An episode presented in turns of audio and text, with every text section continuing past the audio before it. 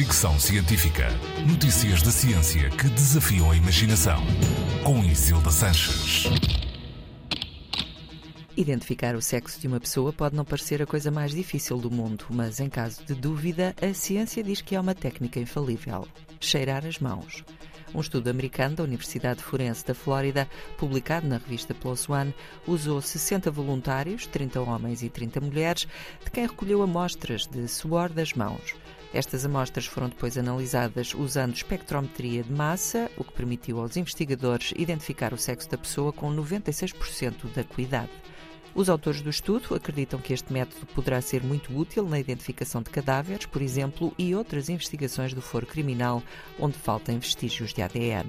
Esta identificação pelo cheiro é possível porque as mãos humanas deixam uma assinatura de odor muito particular, com muitos compostos químicos voláteis que se combinam com os óleos secretados pela pele e produzem um cheiro característico. É por isso que os cães pisteiros conseguem identificar uma pessoa que tenha pegado num objeto, por exemplo. Fricção Científica.